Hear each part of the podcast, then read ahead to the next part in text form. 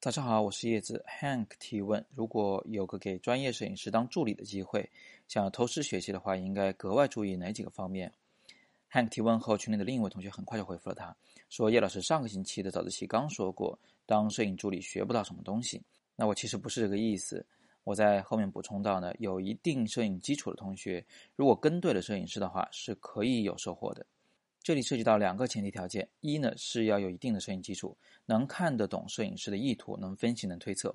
摄影师是没有时间也没有兴趣去给助理讲解他所运用的摄影技巧的，甚至有的摄影师呢会刻意隐瞒自己的绝活，以防助理成为别人助理后泄露天机，或是助理直接成长为将来的竞争对手。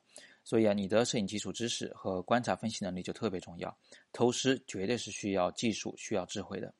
其次，摄影师要跟对，水平要高。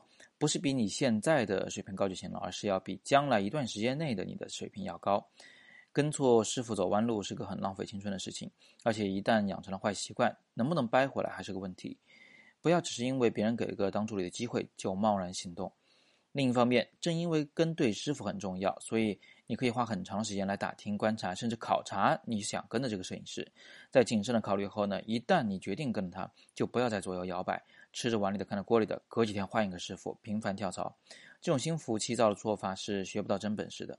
最后，做助理时应该留意摄影师的哪几个方面呢？除了常规的摄影知识，例如相机操作、闪光灯布光、构图、光线、色彩、人物美姿、服饰、静物搭配等知识和技法以外呢，你还需要多留意他的营销方法和产品设计以及定价策略，看看人家为什么会提供这些服务和产品，定价的依据是什么，什么时候该涨价。什么时候该打折扣？更重要的是，他是如何扩大自己的影响力，怎样获取客户的？不管你看到了什么，请记住，从别人身上学到的东西永远分为正反两面。当你看到师傅做了你认为不够正确的决策，或是已经造成了损失的时候，不要只是心高气傲的想着我的师傅还不如我，我没什么好学的了。请一定要记住，他人的经验和教训对于我们而言都是非常宝贵而生动的教材。每天早上六点半，摄影早自习。不见不散。